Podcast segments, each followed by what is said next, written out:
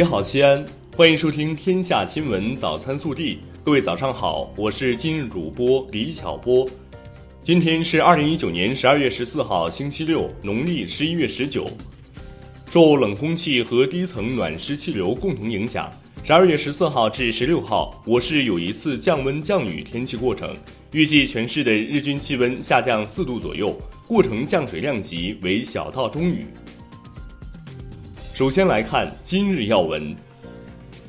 十二月十三号晚，新中国七十年纪录片盛典在西安举行。中国文联副主席、中国市协主席胡占凡，省委常委、市委书记王浩，市委副书记、市长李明远，国家图书馆馆长饶泉，省委宣传部副部长马川新，中共中央党史和文献研究院第七研究部主任王军伟等出席。盛典晚会为观众展现了我国发展从弱到强的历史进程，还发布了新中国七十年纪录片百部推荐典藏作品。并正式交由国家图书馆和中共中央党史和文献研究院第七研究部永久收藏。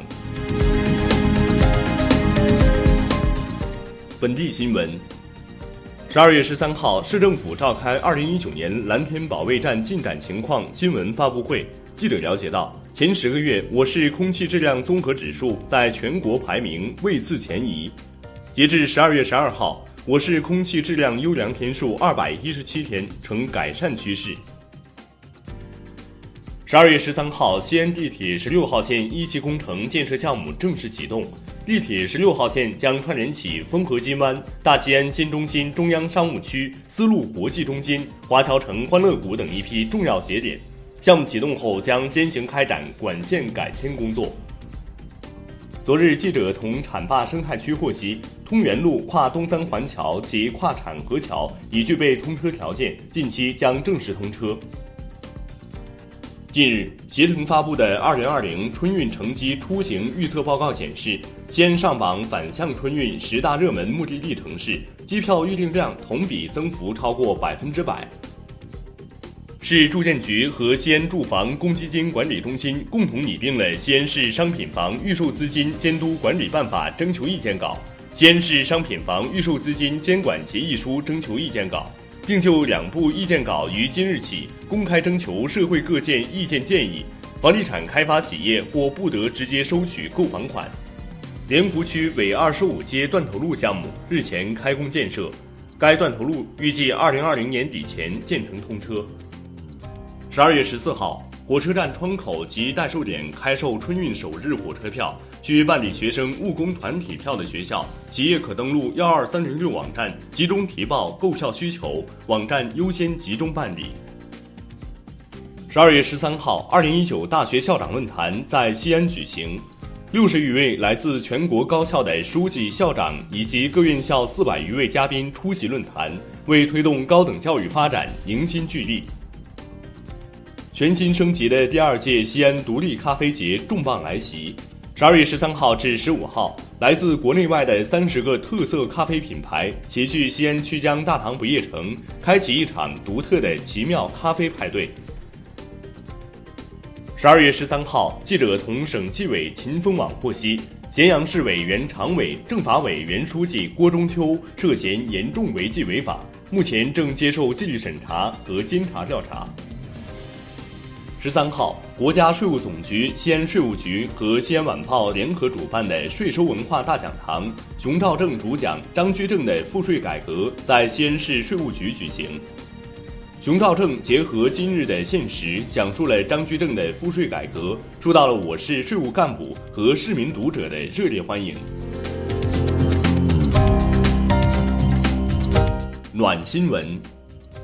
十二月十二号早晨，出租车司机黄希圈路遇一位鼻腔出血不止的老大爷，黄师傅和车上乘客商量后，赶紧将老人扶上了车。黄师傅在保证安全的前提下，连闯了五六个红灯，仅仅用了六分钟就把老人送到了医院，随后还打电话叫来了同事，两位为老人挂号缴费、陪同检查。经过治疗，医生终于给老人止住了血，脱离了危险。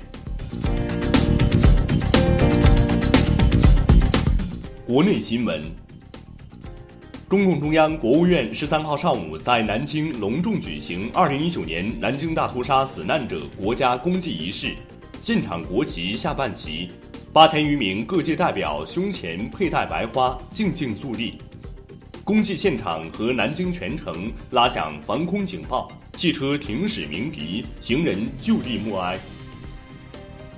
十四号消息，经过中美两国经贸团队的共同努力，双方在平等和相互尊重原则的基础上，已就中美第一阶段经贸协议文本达成一致。同时，双方达成一致，美方将履行分阶段取消对华产品加征关税的相关承诺，实现加征关税由升到降的转变。十二号，国家发改委等九部门发文，中小学放春秋假有望提上日程。各地可结合气候环境等情况统筹寒暑假时间，制定出台中小学放春假或秋假的办法，引导职工家庭在适宜出行季节带薪休假。十三号发布的《中国五 G 经济报告（二零二零）》显示，二零二零年五 G 商用将在中国拉动投资九千亿元人民币，二零三零年五 G 创造就业岗位将达到八百万。未来十年，四 G 和五 G 将共存。预计二零二五年，五 G 用户渗透率百分之四十八。截至十二号，月球车玉兔二号成为在月面工作时间最长的月球车，再一次刷新人类探月航天器月面生存新纪录。此前，该纪录由前苏联的月球车一号保持，四十九年来一直无人超越。十二号。中国大陆日军慰安妇制度幸存者陈美英在湖南浏阳去世，终年九十四岁。这是今年去世的第五位日军慰安妇制度受害者。一九四四年，陈美英老人被日军掳走，连续被折磨了二十八天。十二月十三号，外逃柬埔寨的职务犯罪嫌疑人向亨达被强制遣返回国。二零一八年五月，向亨达侵占浙江省台州市椒江区同心村集体资金后外逃柬埔寨。